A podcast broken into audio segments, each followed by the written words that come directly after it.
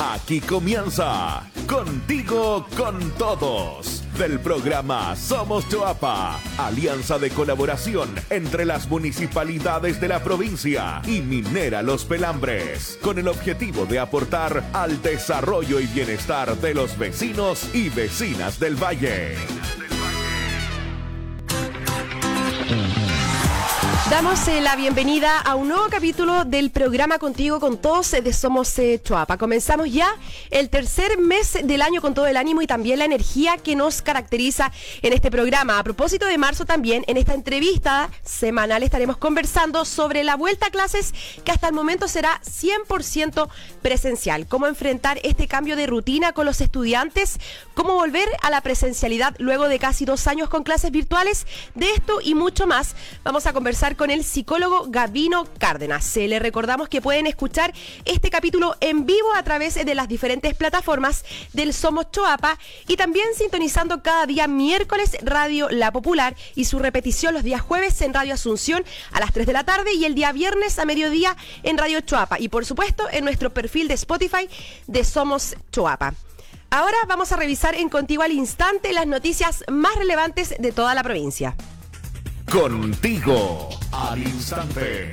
El pasado viernes 25 de febrero se celebró la Noche Pichi Anguina con una gran convocatoria. La jornada contó con la presentación del artista nacional Jepe y también del artista local y ex concejal Héctor Titín Molina, digo, quien deleitó a los espectadores con eh, sus composiciones folclóricas. La organización estuvo a cargo del municipio de Los Vilos junto al apoyo de Minera Los Pelambres a través del Somos Los Vilos y su programa Amar Los Vilos.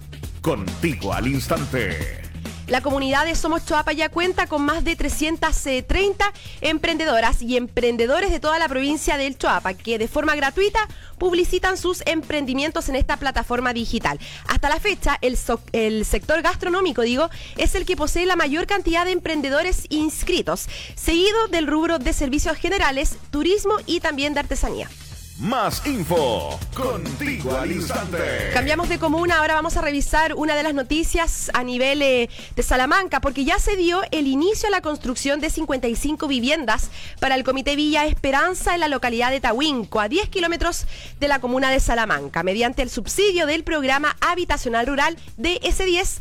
Más de medio centenar de salamanquinos podrá acceder a la casa propia luego de 20 años de espera. Las obras que debiesen concretarse a mediados del año 2023 van a consistir en casas de tres pisos con living comedor, baño y también con cocina. El proyecto además contempla la pavimentación del loteo, sistema de evacuación de aguas lluvia, red de agua potable, alcantarillado, electricidad, acceso vial y también señalización.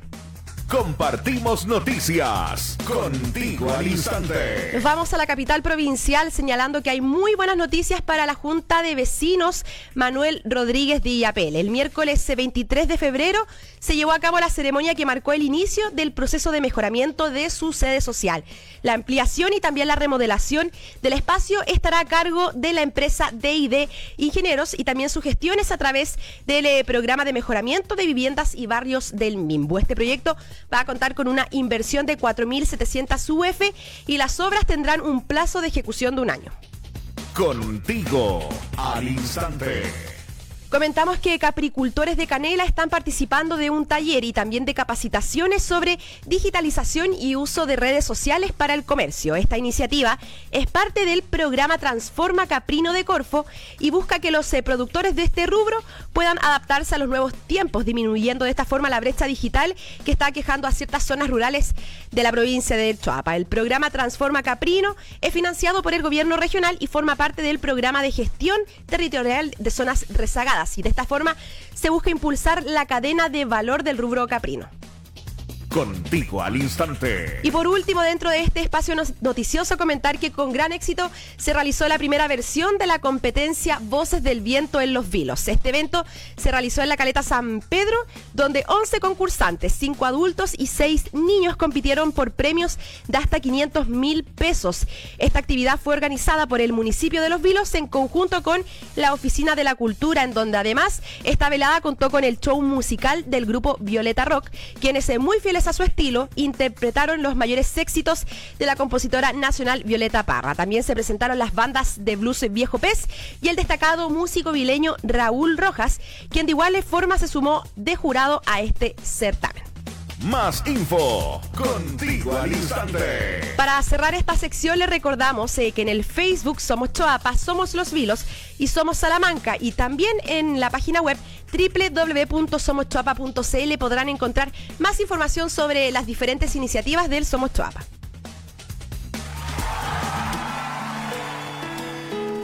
Cambiamos de sección y ya sabemos que la provincia del Choapa no es solo reconocida por sus eh, tradiciones eh, culturales ancestrales y la belleza de su entorno natural, sino también por el legado gastronómico que ha aportado al eh, país. En Orgullos del Choapa queremos destacar al chef Gustavo Cisterna y al grupo de alumnos y docentes del Liceo Municipal Nicolás Federico Loce Vargas, quienes realizaron la increíble hazaña de preparar la carbonada de loco más grande de Chile.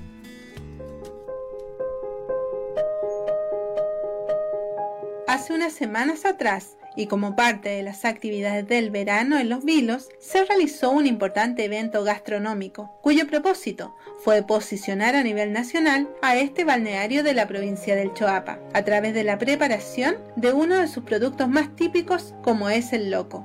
De esta forma, se realizó la carbonada de locos más grande de nuestro país, que reunió a miles de personas quienes degustaron en forma gratuita de este rico platillo, preparado por el chef local Gustavo Cisterna, ganador de los Premios Fuego 2021, además de destacados chefs nacionales y apoyados por los alumnos de la especialidad de gastronomía del Liceo Nicolás Federico Loce Vargas. Te contamos más detalles de este evento que fue organizado por la Municipalidad de Los Vilos y la Cooperativa de Comercio y Turismo Local en las palabras del chef Gustavo Cisternas, aquí en Orgullos del Choapa. Siempre estamos como creando o tratando de hacer cosas al aporte a la gastronomía local, donde yo venía ya anteriormente eh, trabajando en, la historia de la carbonada de loco con el historiador de, acá de los Vilos y otro también, eh, Joel Avilés, eh, donde, donde él empieza a buscar estos escritos y se menciona que, esta, esta, preparación ya al borde del, del, 1800 ya existía en la comuna. Entonces, de ahí nace esta organización de poder hacer, eh, en conjunto con el municipio, este plato típico de la comuna de Los Vilos, eh, como la carbonada de loco, y, luego nace el evento en sí, como hacer la carbonada de loco más grande de Chile. Bueno, tuvimos una cantidad de 4.700 personas que eh, entraron a la Casa de la Cultura y a la vez se dieron poco más de 5.000 raciones, 5.200 raciones. Lo interesante de esto y la, gran relevancia de todo esto es que nosotros hicimos un llamado a, que la gente que fuera trajera su plato, su cuchara y, eh, poder eh, eh, disminuir la contaminación del plástico dentro del borde costero y eso fue algo que se, cumplió a cabalidad. Eh, nosotros solamente dimos, de pocillos que teníamos nosotros, dimos 45 unidades de pocillos, todo lo demás fue traído por, por, la propia gente, o sea, aquí no se entendió el llamado a, disminuir la, cantidad de plástico al, al medio ambiente. Bueno, hay un trabajo ya que se está haciendo eh, con el tema de eh, la recuperación de la, de la gastronomía de los pueblos originarios, con todos nuestros productos del borde costero, así como también para el próximo año se espera y, vamos a estar, estamos trabajando ya para eh, batir un, récord Guinness de hacer la carbonada de loco más grande del mundo, con cerca de 10.000 raciones que se quieren dar y bueno, durante el año siempre ligado, bueno, nosotros como cooperativa, siempre ligado a poder hacer actividades en plano gastronómico. Eh, queremos obviamente reactivar no solamente en, el periodo estival del verano, sino que también eh, poder hacer una reactivación del invierno, eh, de las vacaciones de invierno, así como Semana Santa, con las actividades de fiestas patrias. Entonces hay varias, hay, hay muchas tareas todavía que estamos trabajando. Después de este relato queremos invitarlos a disfrutar de un espacio musical. En breves momentos ya vamos a estar de vuelta con la segunda parte de nuestro programa.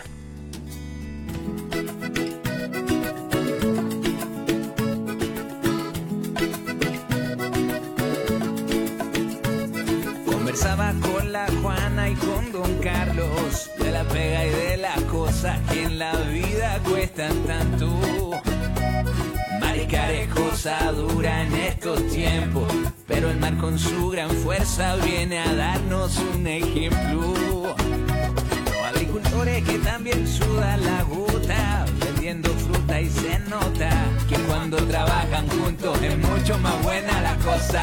Desde Salamanca y las minas, los vilos y su mar, unidos por el Choapa, Canela y Yafiel van a festejar. Que la vida es una sola, el tesoro del Choapa está en la gente y en su historia. Baila que la tierra en que vivimos nos ha dado el gran regalo de estar juntos y estar vivos.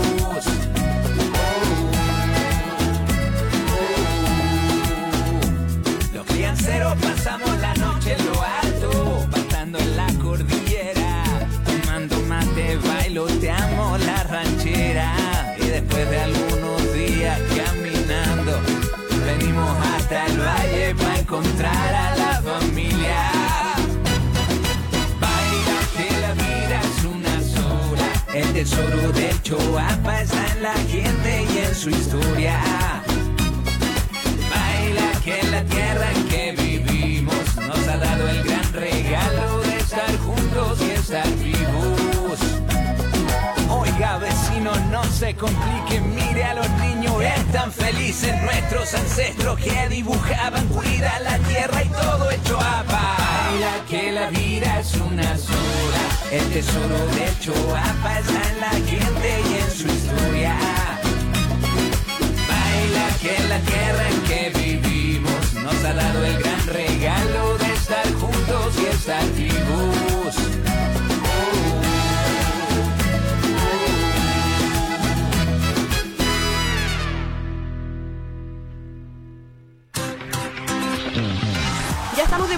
Hablar sobre un interesante tema. Esta semana inicia el año académico en el país y a diferencia de los últimos dos años, el Mineduc determinó que todos los establecimientos escolares deberán funcionar de manera presencial, independiente de la fase del plan paso a paso en que se encuentren. ¿Cómo retornar las clases después de tanto tiempo? También cómo retomar eh, los hábitos de presencialidad.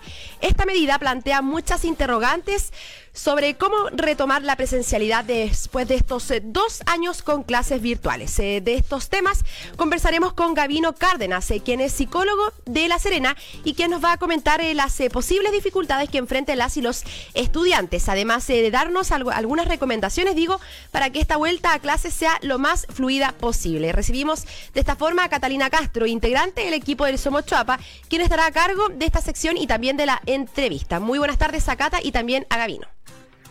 Muy buenas tardes y bienvenidos a una nueva entrevista en Contigo con Todos, el espacio radial de Somos Choapa. Después de dos años, cuesta, cuesta creerlo, pero ya han pasado dos años de clases online o también en formato híbrido, eh, sobre todo durante el segundo semestre del año pasado, esta semana las escuelas y liceos de todo el país ya están retomando sus clases presenciales. ¿Cómo podemos apoyar a los niños y jóvenes a volver a sus establecimientos de manera fluida, orgánica, sin tantos sobresaltos, sin el estrés que también los puede, los puede afectar cuando retoman algo que ya habían suspendido, ¿cierto?, durante tanto tiempo?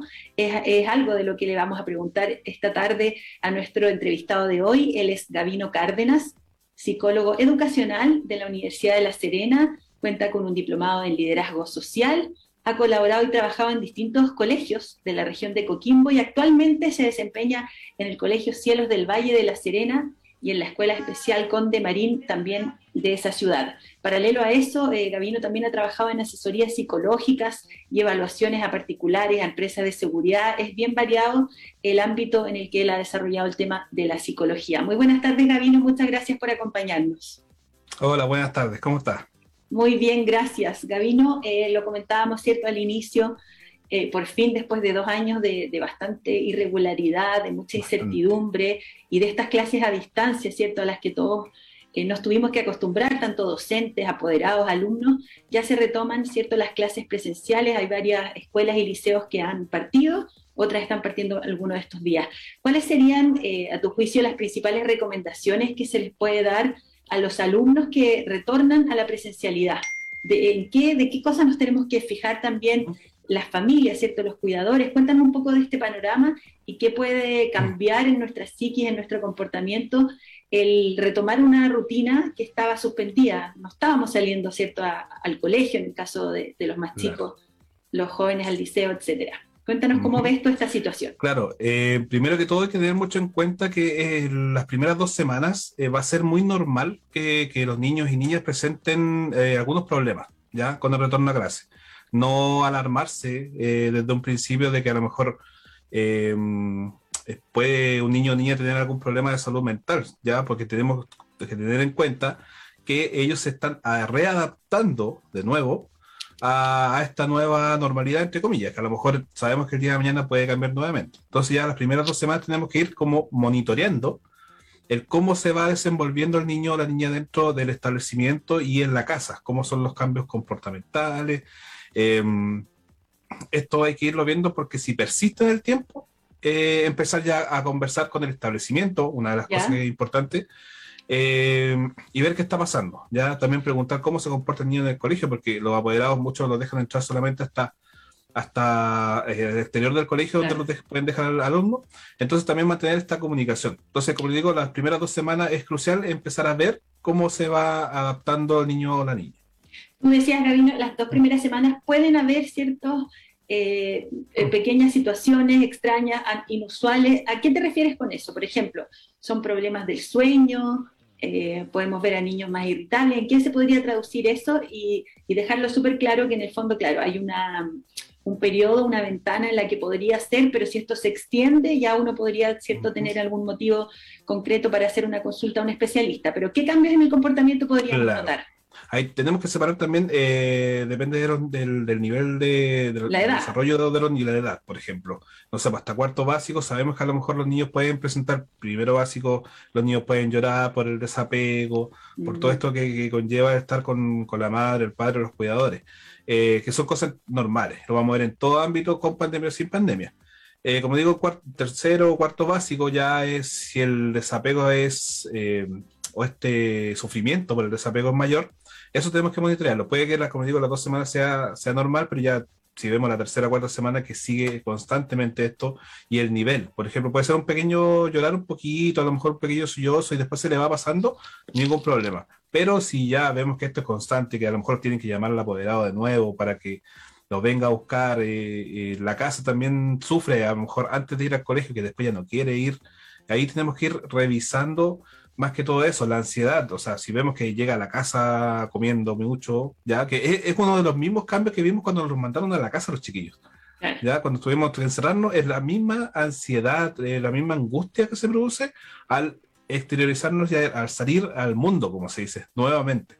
¿ya? Entonces, como la, la, misma sintomatología que podíamos ver anteriormente, que nosotros ya le hemos pasado, ya llevamos dos años con esto, eh, si la vemos ahora es lo mismo, porque es un proceso adaptativo. Entonces los chiquillos, eh, ¿de qué manera lo, lo, hacen notar? Con esto, con llanto, con ansiedad, a lo mejor quieren comer más, a lo mejor también se les quita el apetito, eh, muchos miedos.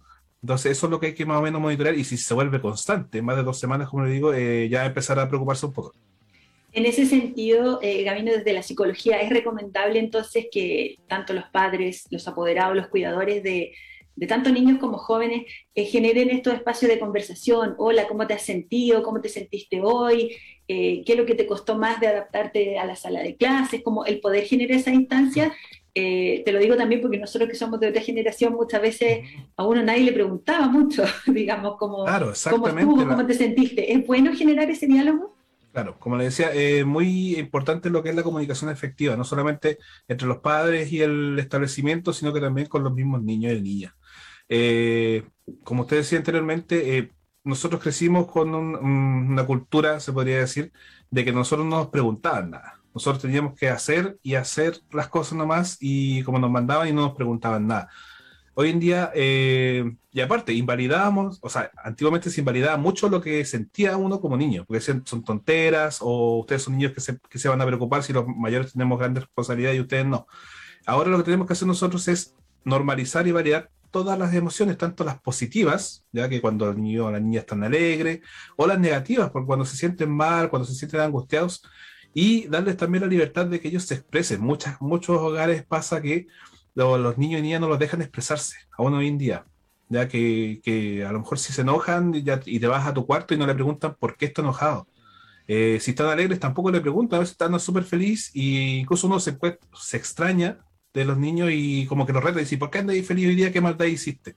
Entonces, son, uno va invalidando todo lo que va sintiendo eh, el niño, la niña o el adolescente eh, y esto obviamente es muy malo. Entonces uno tiene que preguntar, comunicarse y escuchar el adulto cometemos mucho ese error también de no escuchar, de solamente hablar y hablar y hablar, y como aconsejar, pero no escuchamos lo que nos quiere decir eh, nuestros hijos. Claro, entonces, eh, sí. creemos nosotros, eh, los adultos, ¿cierto? Tener la razón, tener las certezas como para decirle, mira, esto es lo que te debería pasar, esto es lo que de lo que te deberías preocupar, pero finalmente cada uno tiene sus propias experiencias, vivencias, sensaciones, y algo que para una persona o para un joven en este caso eh, pasa desapercibido, para otro puede ser algo muy trascendental, es decir, es muy subjetivo. Claro, exactamente. Ahí tenemos que ir, bueno, cada uno en su casa debería conocer cómo, cómo es su familia, cómo es la dinámica que se produce en el interior. Y, cuesta, yo sé que cuesta igual eh, empezar a percibir, a lo mejor tenemos tanta responsabilidad en la casa, eh, cada persona como adulto, que a veces nos cuesta eh, percibir un poco cómo, cómo está funcionando nuestro hogar, cuál es la dinámica que se produce, eh, cómo, cómo, nos comunicamos. A veces en la casa hay gente que ni siquiera habla en la mesa, simplemente entonces hay que darse esos tiempos. Sé que es difícil porque hay muchas personas que se la están rebuscando mucho por trabajar, por conseguir dinero, eh, por salir de esto, de esto que los produjo la pandemia, pero hay que tratar de buscar los momentos, aunque sea a lo mejor un fin de semana, en la tardecita, antes de que todos se vayan a su pieza o que todos salgan, buscar, buscar las instancias para conversar. Así como se, se buscó la instancia anteriormente cuando entramos en esta pandemia, eh, también buscar esta instancia de conversación en familia.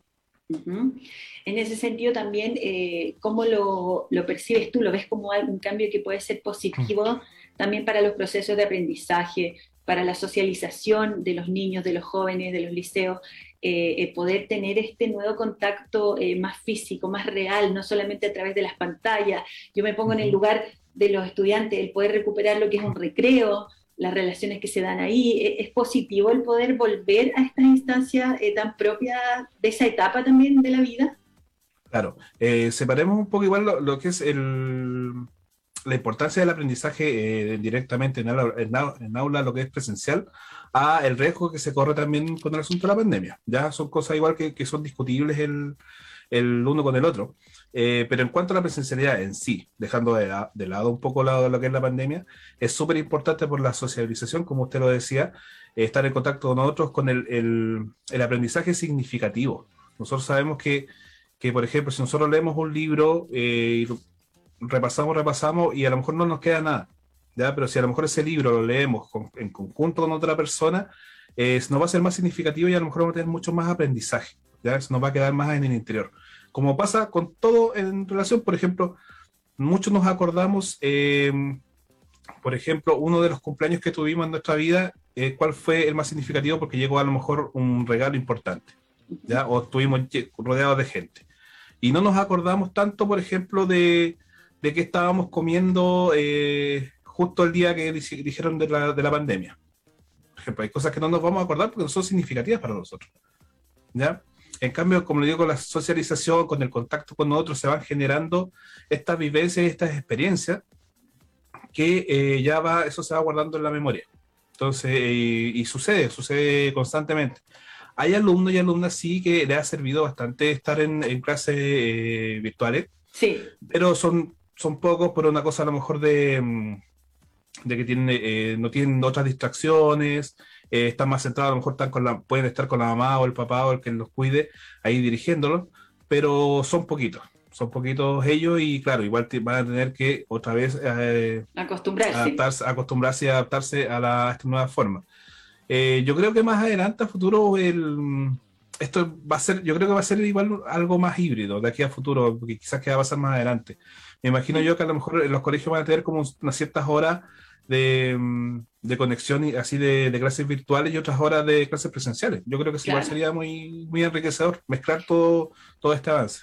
Sí, yo también creo que, hay, hay espacios en los que vimos que sí funciona, que sí permite de repente tener a más niños y no tenerlos ahí concentrados en una sala. Y hay ciertas cosas que se van a poder seguir manteniendo. El uso de plataformas también en algún sentido ha sido positivo. Entonces yo creo que ahí ese mix, eso, eso híbrido que planteas tú, eh, va a ser lo que va a reinar ya más a futuro. Uh también para ir cerrando, igual existe el temor de los contagios. Igual esto estamos inmersos en una pandemia que si bien han mejorado los números, está la gran cantidad o la gran mayoría de la población vacunada, por lo tanto nos sentimos también y estamos más protegidos, pero igual hay una preocupación. Eh, ¿Cómo se puede también equilibrar eso? Como decirle al hijo, al sobrino, al nieto, anda al colegio, disfruta de tu espacio de convivencia, pero cuídate, sigue usando mascarilla, eh, utiliza alcohol gel, por ejemplo, lávate las manos de manera permanente, pero sin cargarlos de estrés. Yo encuentro que, ha sido complejo para todos, adultos, jóvenes, niños. Eh, ¿Cómo buscar ese equilibrio? ¿Qué, consejo nos puedes dar en ese sentido? Sí, eh, bueno, más que todo, yo creo que ya eh, como, como comunidad, como sociedad mundial, nosotros ya encontramos dentro de todo el equilibrio. ya nos acostumbramos a estar todos los días. De hecho, veo un niño muy pequeño que dicen, tío, y el alcohol gel, tío, y la mascarilla, tío. O sea, ya se nos interiorizó tanto de que ya es una conducta cotidiana, ya es involuntario, como se dice, ya andar con el alcohol gel a veces en el bolsillo, con la mascarilla de repuesto. Entonces los niños también ven con el ejemplo, ven que eh, si uno como adulto ya no se estresa con eso, porque antes uno pasaba estresado, que se ahogaba con la mascarilla, que estaba... Entonces los niños aprenden mucho con el ejemplo. Eh, en, el, en, el, colegio pasa lo mismo. Los colegios ya como están con protocolos y ven y es todos los días y tampoco es una cosa exigente. Así, no se anda retando. Yo pensé que iba a ser diferente el año pasado porque nosotros tuvimos mitad y mitad. Eh, pensamos que iba a mandar atrás de los niños con eh, que se pusieran la mascarilla. Y al contrario, los niños súper responsables, se saludaban así de lejos, jugaban separados. Entonces ya se les volvió una rutina. Y los niños que no alcanzaron a estar en clases presenciales, al llegar ahora, tampoco va a ser tan fuerte ese, impacto de, cambio de hábito. ¿Por qué? Porque van a ver a sus compañeros.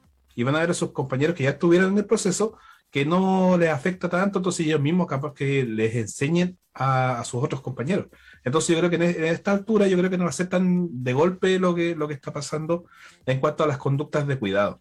Eh, muchos jóvenes también, o sea, adolescentes también, ellos se cuidan, no tienen ningún problema, saben eh, lo que está pasando, saben que hay personas que, han muerto por esta, por esta enfermedad. Eh, por lo tanto, está la información. ¿ya? Y como digo, o sea, con lo que vaya saliendo ahora, si es que a lo mejor es, sale otra cepa, nosotros como que ya, ya sabemos qué, qué hacer. Las rutinas ya se formaron y lo que sabemos ahora es que estas rutinas tienen que ir que tienen que ser flexibles porque sabemos que el día de mañana podemos bajar de fase y otra vez tenemos que hacer otra cosa de vuelta y así. Entonces yo creo que ya todos eh, nos hemos acostumbrado a eso. Ya no, no, sí, a pesar que estamos un poco estresados por lo, lo, que lleva a lo mejor el trabajo, el estudio, pero ya no es un estrés tanto como antes. Entonces yo creo que ya va un poco más sobrellevado. Ahora obviamente eh, estar informado, lo principal, estar informado siempre de las cosas que, que vaya pasando con respecto a esta pandemia. Perfecto, muy cierto, hemos aprendido mucho a ser flexibles y en el sentido de las medidas de prevención muchas veces los adultos somos bastante más porfiados que los niños y que los jóvenes. Así es que, bueno, a seguir cuidándose, Gabino, te agradecemos por, por esta conversación, reforzar entonces ese mensaje para todos los adultos que conviven con niños, con jóvenes que están en su etapa escolar eh, que, que, se den esas instancias de comunicación, de conversación, de cómo se han ido sintiendo, cómo están durmiendo, cómo ha sido el volver a la rutina, porque para todos es un cambio que, como decías tú, así como al principio nos acostumbramos a hacer todo dentro de la casa, ahora ya tenemos que volver a acostumbrarnos a recuperar esos espacios de presencialidad. Muchas gracias entonces, Gavino, psicólogo educacional de la Universidad de La Serena, por esta conversación y seguimos comunicados para seguir tratando temas eh, referentes con la psicología y la educación más adelante. Muchas gracias a ustedes, estimada. Muchas gracias por la entrevista y por estar, tenerme en cuenta. Por supuesto, que estén muy bien. gracias. Un saludo a todos, que estén muy bien. Hasta luego. Recuerda que si quieres volver a escuchar esta entrevista y todas las que hemos hecho en Contigo con Todos, puedes hacerlo cuantas veces quieras en el perfil de Spotify de Somos Choapa. Ahora en nuestra siguiente sección vamos a comentar que Somos Choapa Conecta es una vitrina digital donde los emprendedores y también las emprendedoras de cada una de las comunas de la provincia pueden mostrar sus negocios y también sus comercios. En Yo tuve un sueño, historias de Somos Choapa Conecta, conoceremos la historia de César Cortés. Prepara preparador, digo, físico de la comuna de Illapel, a quien te invitamos a escuchar su siguiente historia.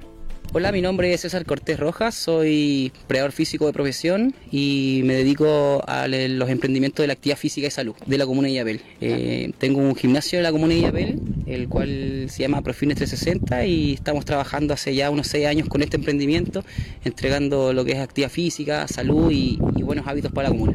¿Cómo ha sido esta experiencia como emprendedor? La verdad que es bien entretenida porque soy un, chico joven que aún tiene hartas energías eh, y por eso empezamos a, a, empezar a postular a los proyectos que hoy en día nos están ayudando a los emprendedores después de todo lo que pasó. Nosotros como gimnasio tuvimos que cerrar las puertas más de dos, tres veces por el tema de la pandemia, entonces las ayudas de, lo que es la fundación y, todo lo que, lo que sale ahora no, nos viene como anillo el dedo para poder mejorar nuestra productividad. Ya, perfecto. César, finalmente, ¿dónde podemos encontrar tu emprendimiento? ¿Alguna red social, algún teléfono? ¿Dónde está ubicado? Actualmente estamos ubicados en la ciudad de Yapel, eh, estamos ubicados en la calle Miraflores y nos pueden seguir en las redes sociales como arroba profines360-yapel y bueno, ahí vamos a estar enviando noticias nuevas de todo lo que estamos haciendo, de todo lo que se viene. Les recordamos que pueden publicar gratuitamente sus negocios en www.somoschoapaconecta.cl y también en las redes sociales del Somos eh, Choapa. De esta forma queremos agradecerles a ustedes eh, por acompañarnos una vez más y nos vemos la próxima semana con un nuevo capítulo de Contigo con Todos. Un gran abrazo. Esto fue Contigo con Todos, un programa de Somos Choapa, alianza entre las comunidades, las municipalidades de la provincia y Minera Los Pelambres.